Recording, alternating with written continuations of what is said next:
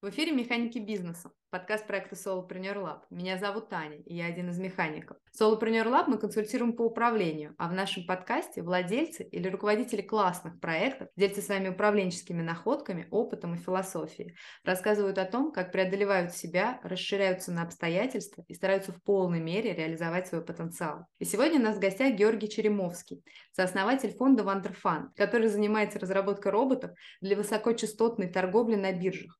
Высокочастотная торговля – это компьютерные стратегии, позволяющие принимать решения за доли секунды. В какой-то степени это непрерывное соревнование программистов и математиков со всего мира. Фонд не продает свои разработки, не привлекает инвестиции, но инвестирует сам. Роботы торгуют на биржах и приносят прибыль команде. Самый главный управленческий вызов в Антрофанд – находить сотрудников, которые будут придумывать стратегии торговли для роботов. Поговорим с Георгием сегодня обо всем этом подробнее, а также о том, как он принимает решения и добивается своего, что им движет и почему. Но прежде чем начать, Коротко расскажу вам о том, что этот выпуск мы делаем при поддержке веб-студии Оли Грачева Roundabout Vision, где создаются сайты на тильде. Это могут быть лендинги или спецпроекты, корпоративные сайты, интернет-магазины и онлайн-школы. Управленческий бэкграунд Оли Грачевой позволяет создавать не просто привлекательный дизайн, но работать со смыслами и тем самым проектировать вызывающие доверие сайты. Переходите по ссылке в описании и оставляйте свою заявку в Roundabout Vision. А мы возвращаемся к нашему гостю. Георгий, здравствуйте. Спасибо огромное, что пришли к нам. Здравствуйте, очень приятно быть здесь. Расскажите, пожалуйста, сам немного про Вандерфанд. Что а, представляет из себя фонд к 2023 году? Да, конечно, но прежде, прежде этого я хотел бы немножко рассказать в целом про биржевую торговлю совсем коротко, потому что, мне кажется, многие люди иногда превратно понимают торговлю на бирже и алготрейдинг, и вообще не слышали про высокочастотную торговлю, поэтому пару слов про это скажу. Ну, что такое просто торговля на бирже, наверное, все примерно представляют. Там в каких-нибудь Тинькофф инвестициях покупали, продавали акции. Вот. И в каком-то смысле то, чем мы занимаемся, это примерно то же самое. То есть мы э, смотрим на данные биржевые, на бирже очень много генерируется данных, то есть э, люди отправляют заявки на покупку, на продажу, между ними происходят какие-то сделки, и все это происходит на сотнях и тысячах даже инструментов э, торговых на многих биржах по всему миру. Много вещей можно автоматизировать, и можно обучить много так называемых моделей машинного обучения, которые бы смотрели на данные сами и принимали торговые решения бы тоже сами, без участия человека целиком. Ну, потому что а, есть разные, есть разные типы. Вот вы сказали слово «инвестирует фонд», но фонд на самом деле не инвестирует в э, в строгом смысле слова, потому что, да, есть разные типы людей на бирже. Например, собственно, инвесторы, которые инвестируют. То есть они смотрят там, как какой-нибудь Уоррен Баффет, он смотрит, там, изучает квартальные годовые отчетности компаний, составляет какой-то портфель, и там, не знаю, раз в какой-то редкий период, там, не знаю, раз в месяц, раз в год, может быть, как-то его перебалансирует и держит свои позиции, что называется, долго. Э, и, собственно, такие люди называются инвесторами. Есть э, люди, которые держат свои позиции, что называется, там, в течение дня, так называемые интрадей трейдеры. То есть они совершают там 10 сделок в день, может быть. И часто люди, когда говорят про торговлю на бирже представляют в своей голове как раз вот таких вот людей, интрадей-трейдеров. Ну, вы, наверное, видели такие картинки, знаете, где стоит, сидит человек в рубашке, у него 10 мониторов вот так вот вокруг него, и он такой смотрит на эти графики все и там чего-то тыкает. И вот обычно люди вот так вот это представляют, и э, мы таким не занимаемся совершенно. Вот. И если дальше идти по Э, уменьшению а, времени открытой позиции, э, то есть сколько мы держим позицию открытой. То есть вот мы купили что-нибудь или продали, и потом как бы в обратную сторону сделку сделаем. Вот. И если доходить до самого, до самого конца, то вот там в самом конце будем, собственно, мы. То есть мы открываем сделку и через, не знаю, 100 миллисекунд ее уже закрываем. Вот. И в конце дня торгового э, мы тоже все э, сделки закрываем, то есть мы не оставляем позицию на ночь обычно.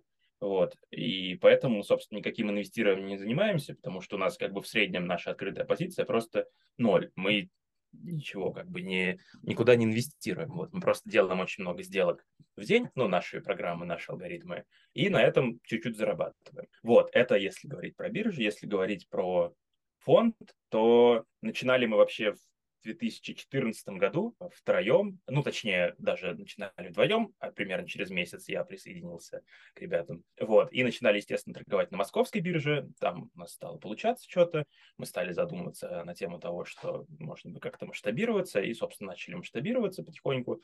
И сейчас мы торгуем на примерно 10 биржах по всему миру, или больше даже уже сейчас. Вот, у нас достаточно большие обороты, то есть в день наш торговый оборот больше, наверное, трех-четырех миллиардов долларов в день. Вот, но э, не нужно, как это, раскатывать губу здесь, в том смысле, в том смысле, что, э, ну, условно говоря, ты купил на миллион долларов, продал на миллион долларов, вот у тебя, значит, большой торговый оборот, но на этом ты можешь заработать совсем немножко, потому что, ну, собственно, мы так и делаем, мы зарабатываем на каждой сделке совсем немножко, но в, в сумме там получается какой-то нормальный заработок, но как бы это такое vanity число, конечно, и оно, в принципе, показывает, э, насколько, сколько мы в каком-то смысле пользы приносим рынку, но оно очень слабо скоррелировано с, э, собственно, ну, нет, оно скоррелировано, конечно, но там коэффициент, в общем, не очень большой между оборотом торговым и твоим заработком. Торгуем, значит, да, на куче бирж, большие обороты у нас, торгуем как на классических биржах, типа там московской биржи и так далее, классических обычных биржах, так и когда начался криптовалютный хайп, там в каком, в 17-18 году мы начали торговать на криптовалютных биржах тоже, ну и сейчас тоже на многих криптовалютных биржах торгуем. Вот, команда у нас, как и у большинства, наверное, по похожих фондов, небольшая совсем, порядка 20, 20, 20, 20 человек у нас сейчас работает.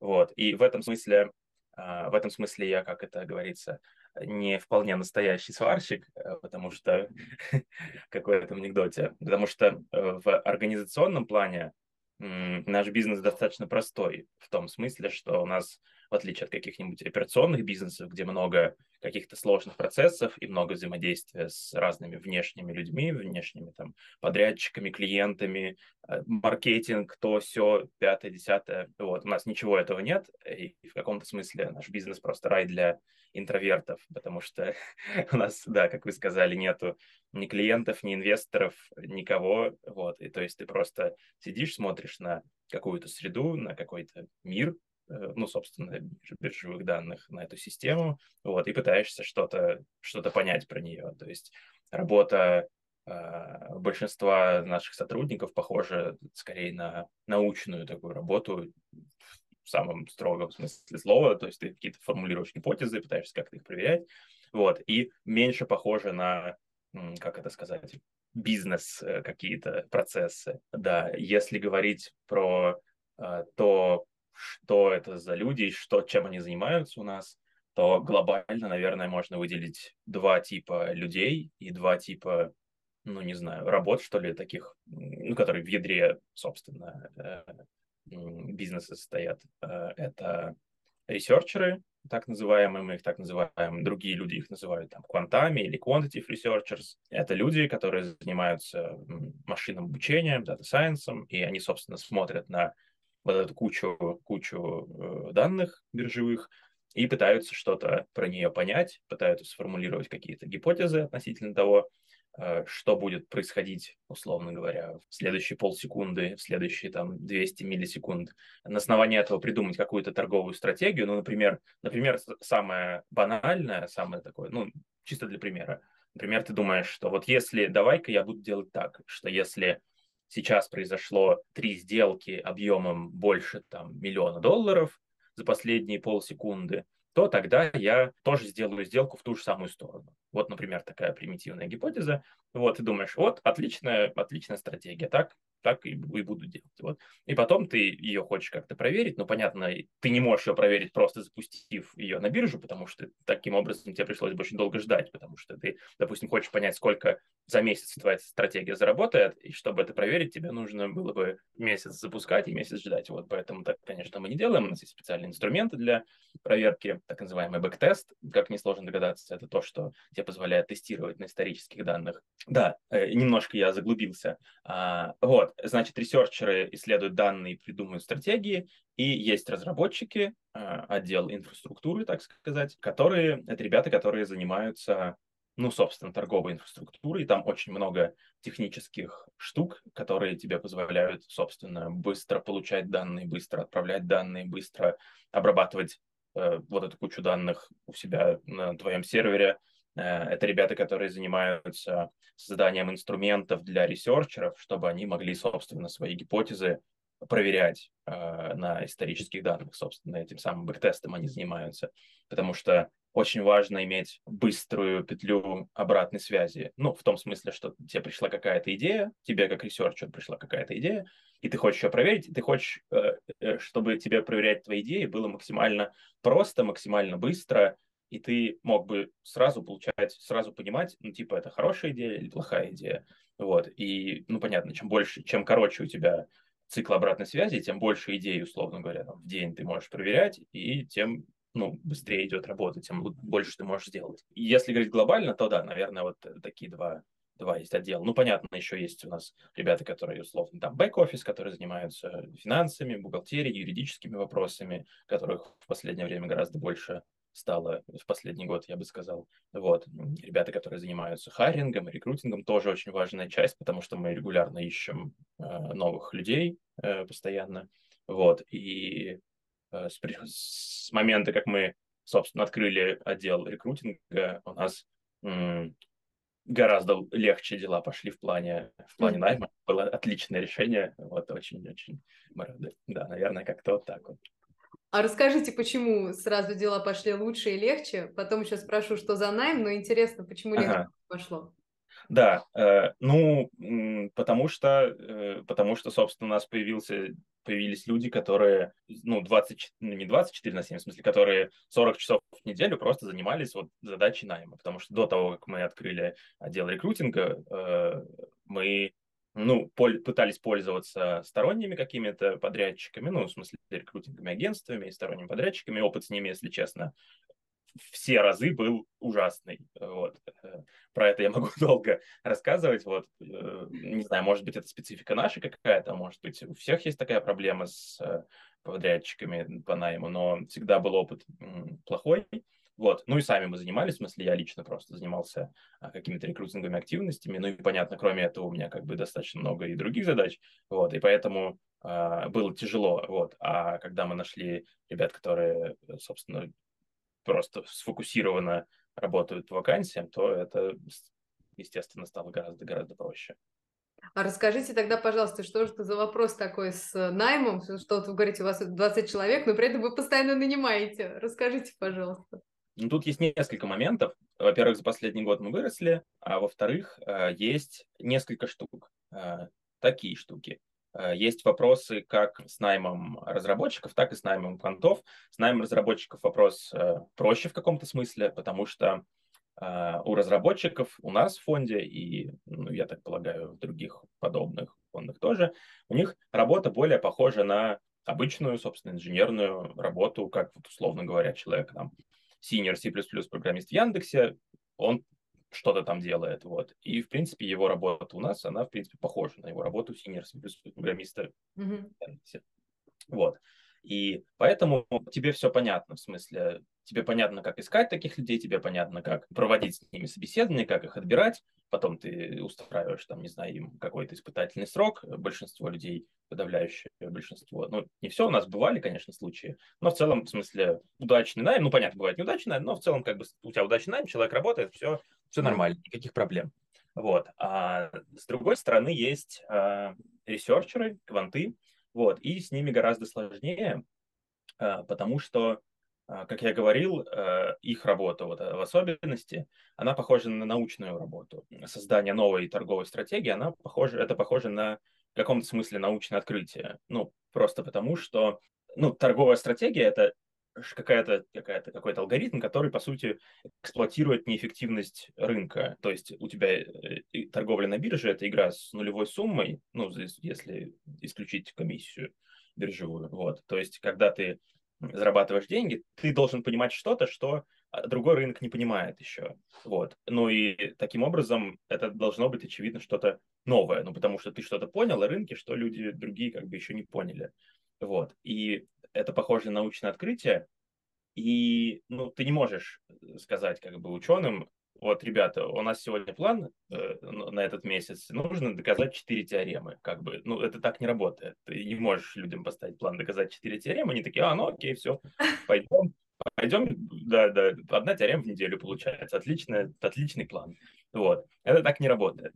Э, мы достаточно много пробовали подходов, про которые я потом могу рассказать, а, по, собственно, поиску таких вот особенных людей. То есть по нашему, по нашему опыту э, просто быть, условно говоря, очень умным, там, образованным и опытным чуваком, ну, этого просто недостаточно для того, чтобы а, создавать торговые стратегии.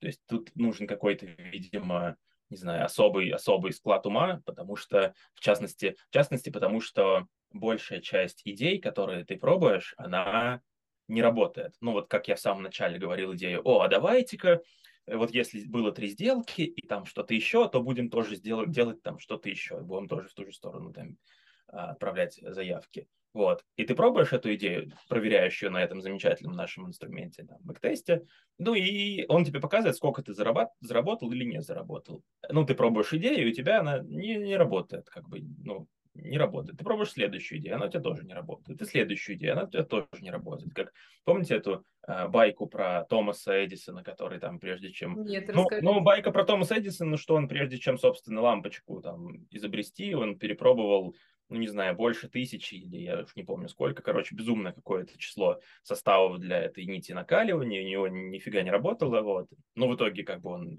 преуспел все-таки, но можно поразиться тому, как он, собственно, как это... Упорство. Да-да-да, шел, э, как это, от неудачи к неудаче с нарастающим энтузиазмом. Вот. И вот здесь в каком-то смысле то же самое. То есть ты пробуешь, у тебя не получается, пробуешь, у тебя не получается, и потом не получается, и потом у тебя снова не получается, и потом когда-то начинает что-то получаться. Вот. И как, как мы на нашем опыте э, поняли, ну, может быть, у других фондов как-то по-другому устроено, на нашем опыте так, что очень сложно в такой ситуации психологически находиться, и э, люди, бывает, выгорают. Люди, бывают, выгорают в том смысле, что ну, ты как бы пробуешь, неделю, месяц, два месяца, а потом, в смысле, у тебя энтузиазм не нарастает, а естественным образом э, иссякает энтузиазм, вот, и ты такой, короче, у тебя появляется какая-то выученная беспомощность, ну и когда ты ее приобрел, эту замечательную выученную беспомощность, то ты, собственно, становишься беспомощным. вот. вот. И это очень тяжело. Вот. И э, мы пробовали, да, э, разные подходы к найму и к поиску людей. Э, остановились на одном, про который я расскажу, а пробовали мы, например, делать стажировки. Мы достаточно много проводили стажировок для э, ресерчеров. Они были обычно устроены таким образом, что э, мы с помощью тщательного процесса отбора и там тестовых задач и всего на свете э, отбирали людей, которые, собственно, справлялись со всеми этими задачами. То есть это были восхитительные ребята из ШАДа, из Физтеха, из МГУ, ну, короче, реально олимпиадники все. И после этого мы им просто предлагали, собственно, э, ну, после, понятно, какого-то обучения нашим инструментам, условно говоря, вот, как бы их летите, э, пташки, э, вот, собственно, предлагали им поначалу делать торговые стратегии, и достаточно быстро, после полутора, наверное, стажировок, мы поняли, что это просто не работает. Ну, собственно, вот происходило так, как я вот сейчас описал. То, что люди пытались, пытались какие-то идеи проверяли, потом у них иссякали эти идеи, потом ты просто как бы устал, и у тебя ничего не получилось. Вот это очень фрустрирующе. И постепенно, постепенно мы стали переходить к более долгому циклу обучения, что ли. А, ну, не то, что обучение, а ну, написать торговую стратегию, это достаточно как можно догадаться, сложная задача. Там очень много всего есть. Ну, условно говоря, если ты пытаешься, если говорить как бы грубо, ты пытаешься предсказать, что случится с рынком в следующие там полсекунды, например.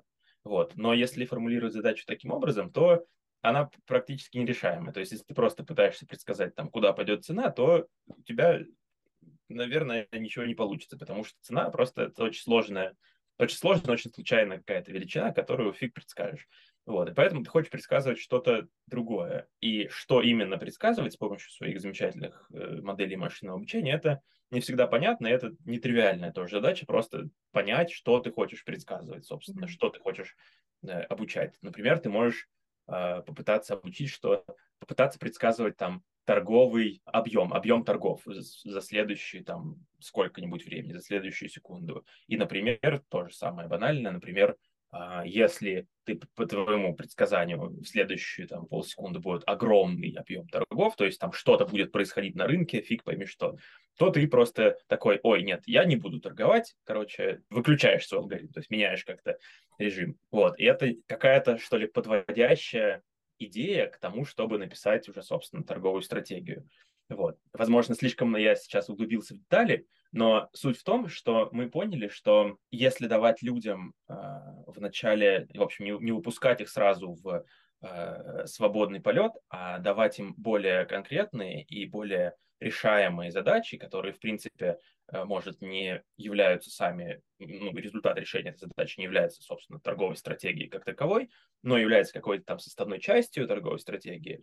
Вот. И последовательно давать людям такие вот подводящие задачи, которые, в принципе, во-первых, полезны, а во-вторых, более просты, они более решаемые, вот, и э, иметь большую, что ли, толерантность, типа от того, что ты, ты как бы нанял, по сути, очень крутого человека, платишь ему большую зарплату, платишь ему ее достаточно долгое время, и все время, пока он, собственно, не написал работающую торговую стратежку, а ты от него прибыли, по сути, не получаешь никакой. То есть, ну, он там делает вот эти вот все исследования, делает вот эти подводящие задачи, но денег он тебе по факту, ну, если говорить как бы честно, то не приносит никаких. Ты ему просто платишь огромную зарплату, и он как бы вот эти задачи решает, и мы, мы из прошлого могли бы подумать, что какая-то хреновая сделка, это в смысле, типа, вот.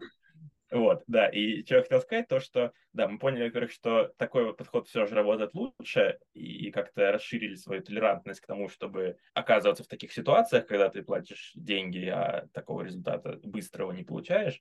Вот, и мы поняли, что такой подход работает у нас лучше, вот, и сейчас, собственно, его применяем вот в последнее время. А, да, а все это началось с ответа на вопрос, почему, собственно, мы все нанимаем и нанимаем, да. А, да, ну, потому что, как я говорил, люди, у которых не получается все-таки создавать торговые стратежки, у которых не получается а, решать эти задачи, которые очень сложные, в смысле это и снова такой как-то не дисклеймер, а сноска, что это не то, что э, там ошибки при найме, и не то, что там люди какие-то, а просто нужен какой-то, что ли, особый, говорю, склад ума для того, чтобы решать такие задачи. Вот. Э, люди, как... научное открытие регулярно. Ну да, да, да, в смысле, да, вот, как бы, ну, извини, ну, да. Да, у большинства людей все-таки не получается. Вот. Да. Кроме этого, по поводу найма, да, мы расширяемся постоянно, в смысле, не постоянно, но довольно, если там на масштабе годов, то мы постоянно растем, в частности, потому что э, такая есть специфика у HFT бизнеса. HFT это, собственно, High Frequency Trading, вот. И специфика такая, что у стратегий торговых у них есть ограниченная емкость. В том смысле, что, ну, условно говоря, вот ты придумал алгоритм замечательный, который зарабатывает тебе, не знаю, из миллиона денег, 2 миллиона денег там, э, за месяц, например, или за день. Ну, короче, вот. И ты думаешь, о, отличный алгоритм, давай-ка я теперь вместо миллиона денег в него положу 100 миллионов денег. И будешь ожидать, что там 200 миллионов денег будет. Но это так не работает э, хм. в HFT. В смысле... Жалко. Да, да, жалко, да. 100 миллионов денег у тебя будет 101 миллион денег, короче. Вот, потому что в каком-то смысле, да, HFT-алгоритмы, они эксплуатируют какие-то неэффективности рынка, и у этих неэффективностей ограниченный, ограниченный просто объем. Вот, и поэтому а, мы вынуждены, мы и другие такие фонды, мы вынуждены Э, горизонтально, что называется, масштабироваться на другие какие-то инструменты, на другие рынки, на другие биржи. Вот. Но э, масштабирование в рамках там одной одной биржи, оно тоже не всегда возможно, потому что, вот, например, ну, понятно, чем больше торговый оборот на бирже, э, ну, на инструменте, тем а, больше ты можешь с нее потенциально заработать. Вот. И если посмотреть, если отсортировать все инструменты на какой-нибудь бирже по торговому обороту, то э, там достаточно быстро он падает, этот торговый оборот. В смысле, условно говоря, на московской бирже у РТС, э, у РТС, у фьючерса на индекс РТС, это самый торговый инструмент на московской бирже, у него там вот такой вот оборот, у следующего, второго инструмента уже такой, у третьего инструмента вот такой, а потом дальше длинный хвост всякой шелупони идет, на котором ты, хоть ты на всем будешь, если там торговать, ты заработаешь, там, не знаю, одну десятую от того, сколько ты зарабатываешь на РТС. Вот. И поэтому, типа, там не особо даже интересно и торговать. Ну, то есть понятно, что ты мог бы эти деньги заработать, но там есть много накладных каких-то костов, потому что тебе нужна большая сложная инфраструктура, чтобы следить за всеми этими стратежками, чтобы их поддерживать и так далее. Вот, поэтому ты вынужден, например, выходить на новые биржи, на другие биржи, там на американскую, на лондонскую, туда-сюда, на криптобиржи, короче, везде ты должен выходить. И э, в каждой из этих бирж много своей технической уже специфики, и тебе нужны отдельные люди, чтобы они, собственно, занимались вот технической спецификой каждой из бирж, ну, потому что там ее много, да. вот, и нужна какая-то специализация, вот, и поэтому с масштабированием количество бирж, на котором мы торгуем, нужно также масштабировать э, количество людей, которые, собственно, более глубоко могут разбираться во всем этом. Да. Вот а интересно очень. Так вы столько интересных вещей затрагиваете, я думаю, как бы нам успеть э, обсудить хотя бы. Да, да, да. Ну вы, вы тогда меня, да, я, я могу глубоко, в смысле далеко очень уходить, вы меня прерываете тогда. Не-не, я да. наоборот только за, просто я думаю, как мне успеть все у вас спросить, да, потому да, что да. очень интересные штуки вы говорите. Но у меня вот такой, наверное, основной вот сейчас первый вопрос, который постоянно вот рефреном идет. Я вот думаю, а как у вас строится карьера вот этих researcher ов? Потому что это действительно, ну, как бы и для researcher ов это задачка большая, и для вас тоже, ну да, как бы для человека, который создает эту компанию, понятно, что вам хочется, что вот у вас были люди, которые постоянно с вами, постоянно работают, постоянно делают эти научные открытия для вас. Да, да. Как вот это все происходит в долгую? Э, да, ну тут карьера э, тоже, в смысле, поскольку карьера, я не знаю, насколько это применимое слово, потому что, если честно, когда я слышу слово карьера, я сразу представляю какую-нибудь корпорацию, где человек такой с портфельчиком и в костюме идет по карьерной лестнице вот по вот этой. Вот. Здесь такого ничего нету, конечно же. Э, здесь, э, во-первых, наверное, э, люди немножко другого типа собираются, в том смысле, скорее люди, которым интересно более горизонтальный рост, чем, чем вертикальный в плане каких-то управленческих, там, может быть, штук, потому что ну, понятно, что у нас там у отдела разработки есть какие-то там подотделы, которые занимаются там данными, занимаются тем всем, занимаются там ускорением каких-то конкретных бирж. Вот, и сейчас мы взращиваем там тим лидов внутри этих команд, чтобы они э, брали ответственность за какие-то э, уч- участки работ. Вот, в, если говорить про карьеру researcher ов, то тут немножко по-другому устроено, в том смысле, что жизнь, э, как-то трудовая жизнь успешного researcher а, она, наверное, устроена таким образом, что ты придумываешь э, торговые стратегии, которые мы запускаем в бой, то есть, ну, собственно, работающие успешные торговые стратегии, вот, и ты получаешь значительную долю, собственно, profit ов этих торговых стратегий просто себе в карман, то есть ты становишься внутри своих стратегий как бы партнером фонда, вот. И, и, соответственно, ты очень сильно мотивирован работать над этой торговой стратегией, ее улучшать и все такое прочее, вот, потому что, ну, ты можешь получать, э, если как бы у тебя хорошая стратегия, ты можешь получать деньги, ну, я не буду как бы называть порядки, но такие э, деньги, которые ты, в принципе, не, ну, невозможно ни на какой как бы работе на зарплате получить в принципе. Вот. Mm-hmm. И, наверное, вот так вот устроен какой-то рост. В смысле, он скорее горизонтальный. То есть ты еще лучше разбираешься в данных, ты еще лучше там что-то понимаешь про рынок, задаешь еще более прибыльные стратегии и, собственно, зарабатываешь больше денег в плане материальном, а, собственно, разбираться в данных и создавать стратегии, это, собственно, твое как-то вот то, зачем ты все это делаешь. Потому что, э, собственно, люди, которые пишут успешные стратегии, они как раз такие люди, которым нравится докапываться до сути, нравится разбираться в данных, как устроены вещи, э, и, в общем, вот, вот все это делать. Да. Ну да, и тут поскольку есть, да, вот этот элемент научного открытия, то есть тебе всегда интересно, тебе никогда вроде не надоедает твоя работа, да, то есть тебе всегда есть э, какая-то вершина, которую тебе надо взять, потому что тебе каждый раз надо делать научное открытие. Да, да, конечно. В этом плане у нас даже есть проблема некоторая. Э, вот у нас есть партнер э, Саша, собственно, основатель фонда нашего, и Head of Research, глава, собственно, исследований, вот, и у него э, долгое время, ну и сейчас, сейчас уже лучше, но долгое время у него была проблема с, со сном, а, потому что, в смысле, человек уходил настолько, настолько глубоко в поток, да, что, в смысле, ты работаешь, работаешь, делаешь, в смысле, вот разбираешься в данных, пишешь стратежки, а потом, собственно, ты делаешь это всю ночь, потому что ты не можешь остановиться и не можешь, собственно, лечь спать, потому что тебе очень интересно. Но потом ты, собственно, просыпаешься с утра на утренний созвон и такой, ладно, ребят, я пойду дальше посплю, пожалуйста. Вот, да. А вот, собственно, таких, да-да-да, да, собственно, вот когда такое есть, то у тебя гораздо больше вероятность, что тебя получится что-то успешная стратежка, потому что когда ты не от, от, от подобной деятельности, когда ты не впадаешь в этот поток, э, и когда ты, она тебя не увлекает, что ли, с головой, то тебе очень сложно прилагать, ну, тебе приходится прилагать усилия, чтобы все это делать, а поскольку у тебя большинство твоих усилий, как я говорил раньше, они э, неуспешными оказываются, если тебя сам процесс этот не, не драйвит, то, собственно, у тебя вряд, вряд ли получится написать успешную стратежку. Вот.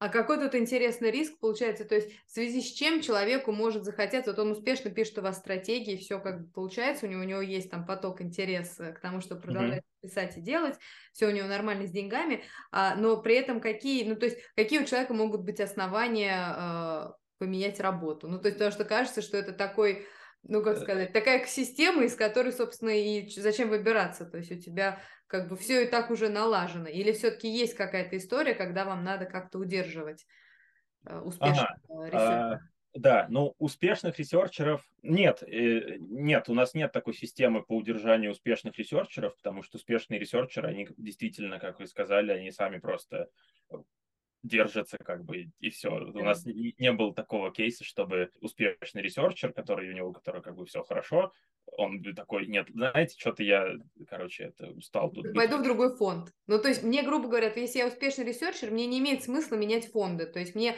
другой фонд не даст больше, чем даете вы. Он мне даст ну, сразу то же самое, только заново. Да, да, да, в смысле, очень, очень маловероятно, очень маловероятно, что другой фонд даст больше, чем... Ну, в смысле, нет, теоретически это возможно, конечно.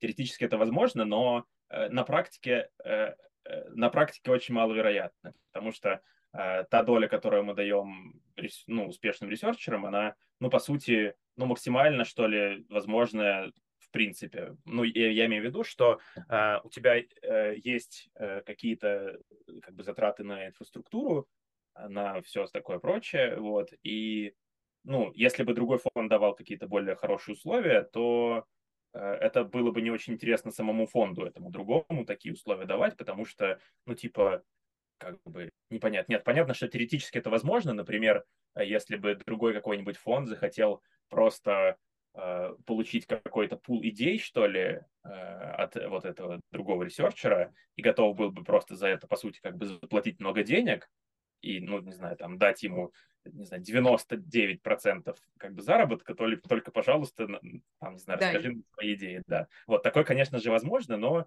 э, такого не происходило у нас еще на нашем опыте. Да. Вот. А, да, а если говорить в принципе, э, как человек может, не знаю, вы, выбраться из, из этого кокона, что ли, research а, но можно, тут есть как бы э, э, такая штука, что ты занимаешься очень в каком-то смысле узкими вещами. Вот. И, возможно, у людей могут, э, ну, опять же, у нас такого еще не бывало, но, в принципе, если так порассуждать, то, в принципе, у людей, ну, чисто сама индустрия, что ли, кого-то может утомить в каком-то смысле, потому что, говорю, ты занимаешься очень узкими вещами, очень прямо под микроскопом рассматриваешь очень такие частно узкие вещи. А вот как вот на, на московской бирже, на фьюзерсах, вот там какие-то айпишники, а здесь, ну, короче, там много технических деталей, и ты в них копаешься, копаешься, копаешься, и, возможно, ты бы мог, не знаю, хотеть, не знаю, делать, например, захотеть делать продукт, которым пользуются там сотни тысяч людей какие-нибудь или что-нибудь такое. Я здесь ничего такого нету, и ты как бы, у тебя нету, ну, короче, специфика самой индустрии, она специфичная. Вот, и, возможно, люди могут хотеть э, чего-то чего другого, в принципе. Да.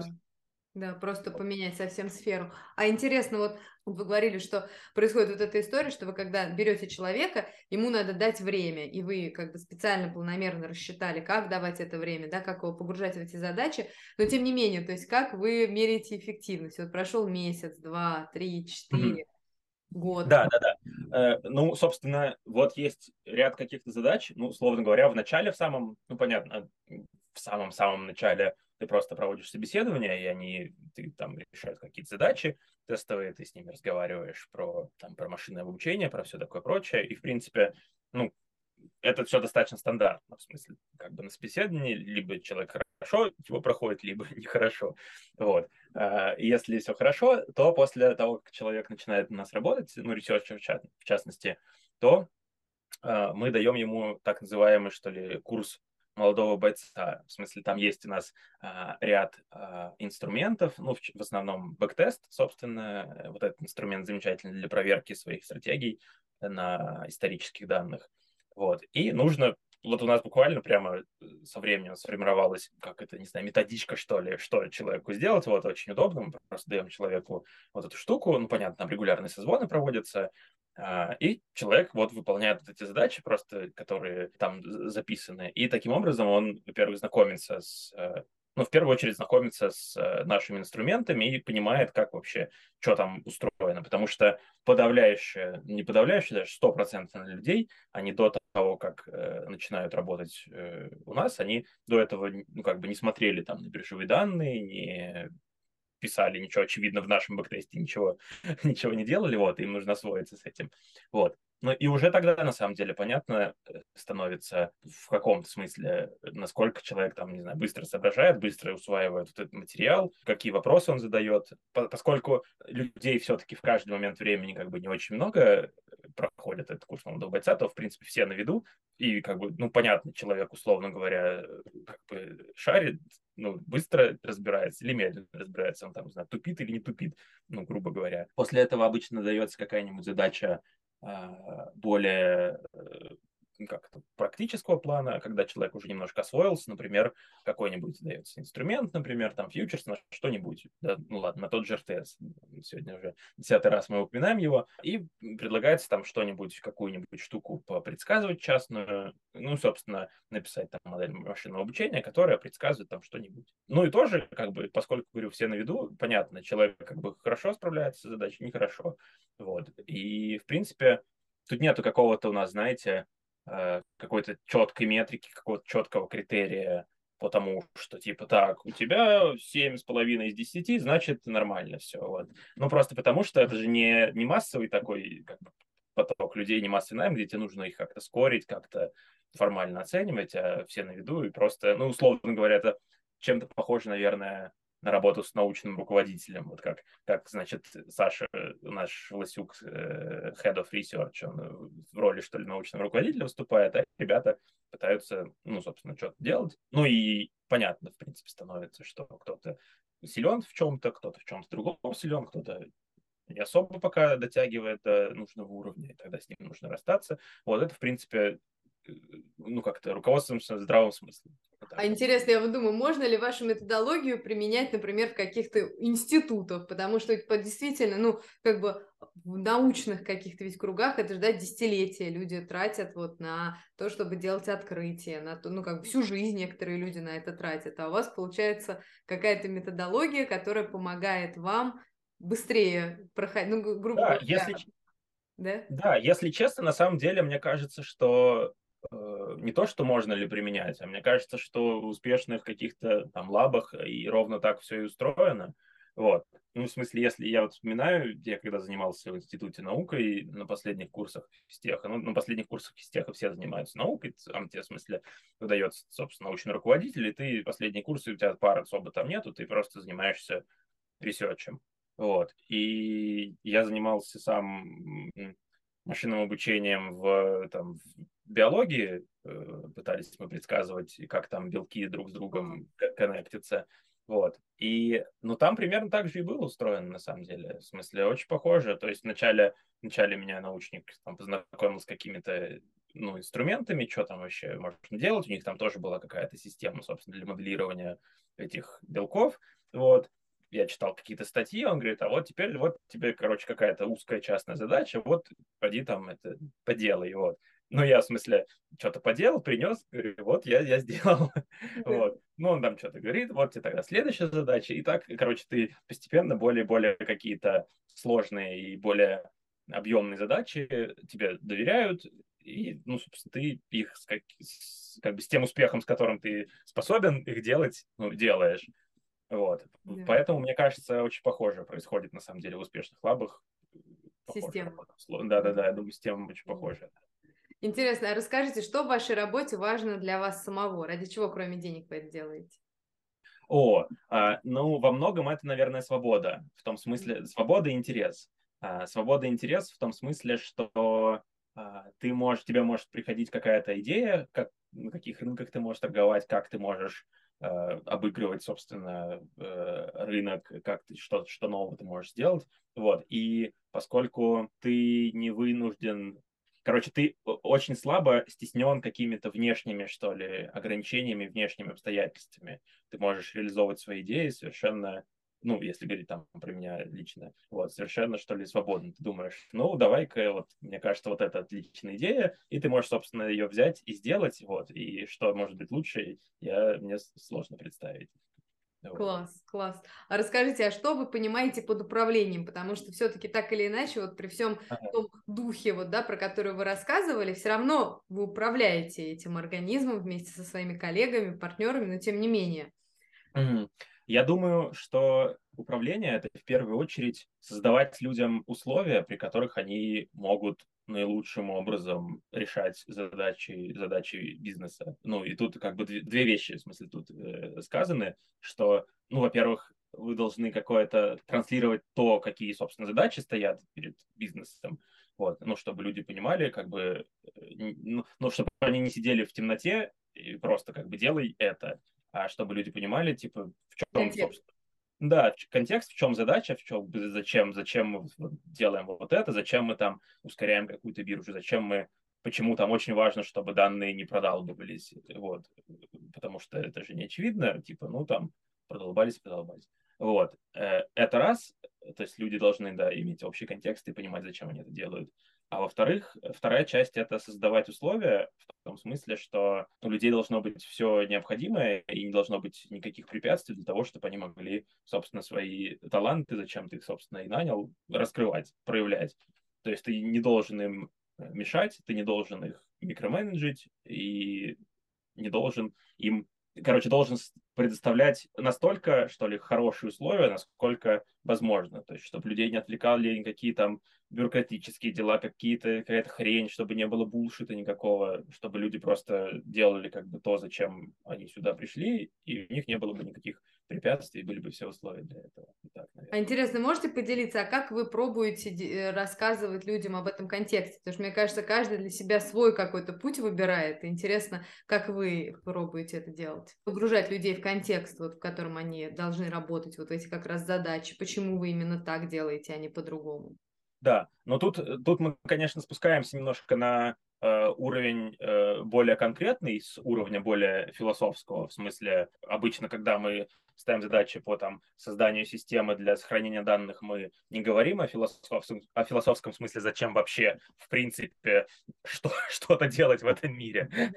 Да, и зачем вообще торговать на бирже и так далее. Вот. А если говорить на более конкретном уровне, то, ну, условно говоря, люди, мы стараемся, чтобы э, людям было понятно, насколько важна или не важна та или иная задача в контексте, собственно, всей торговли. То есть люди, все, все сотрудники примерно представляют, как, как устроен, что ли, pipeline, как устроена вот торговля, из каких частей она состоит, что там есть данные, они приходят, они сохраняются, как-то обрабатываются, как-то так, так, так и так далее, до самой, собственно, до денег. Мы стараемся, чтобы людям было понятно, что, условно говоря, когда ты когда у тебя там продолбались где-то данные э, сохраненные, то ты не можешь потом не сверить свою стратегию, э, не сверить э, как бы реальность с ожиданиями, не обучить новую стратегию, и у тебя просто, если выпадает как бы какой-то сегмент из этого pipeline а, то у тебя весь pipeline ломается, и поэтому как бы провал. Люди это понимают и с ответственностью относятся к тому, чтобы там у тебя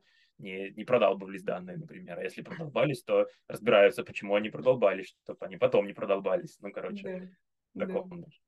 Да. А интересно, а какой ваш, ваш базовый принцип в работе и в жизни? Ваш персональный? один какой-то сформулировать, наверное, сложновато, прямо самый базовый э, принцип. Особенно э, у нас, сейчас, да, немножко отвлекусь еще в последней минутке, у нас есть э, такое мероприятие, последние, не знаю, пару лет, наверное, как книжный клуб, э, прости господи.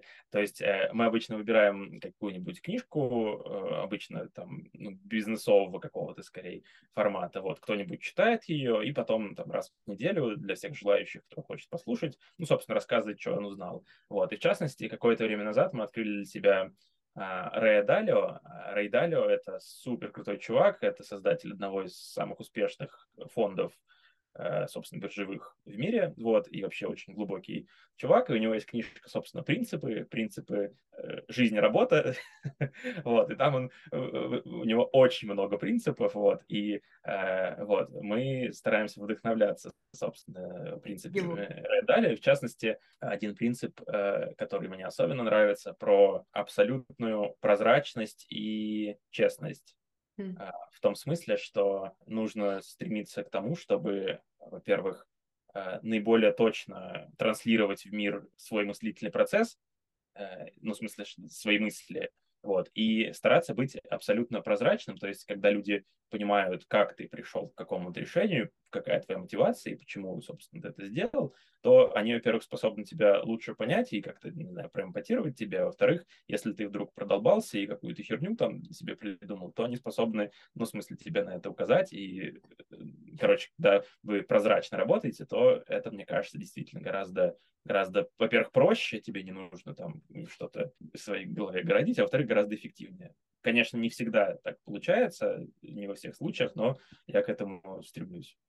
Здорово. А расскажите, в чем сила Wunder Fund? Э, э, тут сложно сказать сила Wunder Fund, потому что Wunder Fund это все-таки нек- некоторый конструкт, в том смысле, что это просто много людей, э, ну, не много людей, но какое-то количество людей, и каждый как бы личность. Одним словом, наверное, не сформулируешь, но я могу описать идею, что ли.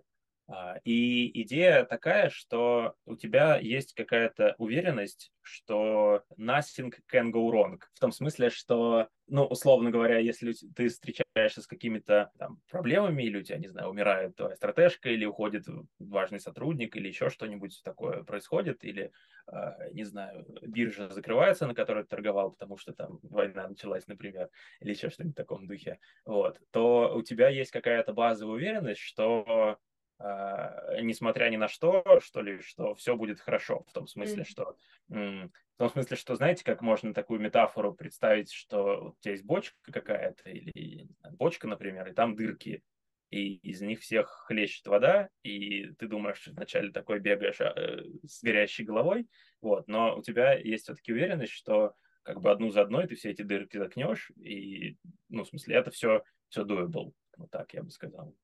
Класс. Георгий, спасибо вам большое. С вами было очень интересно. Спасибо. Я тоже очень рад с вами поговорить был.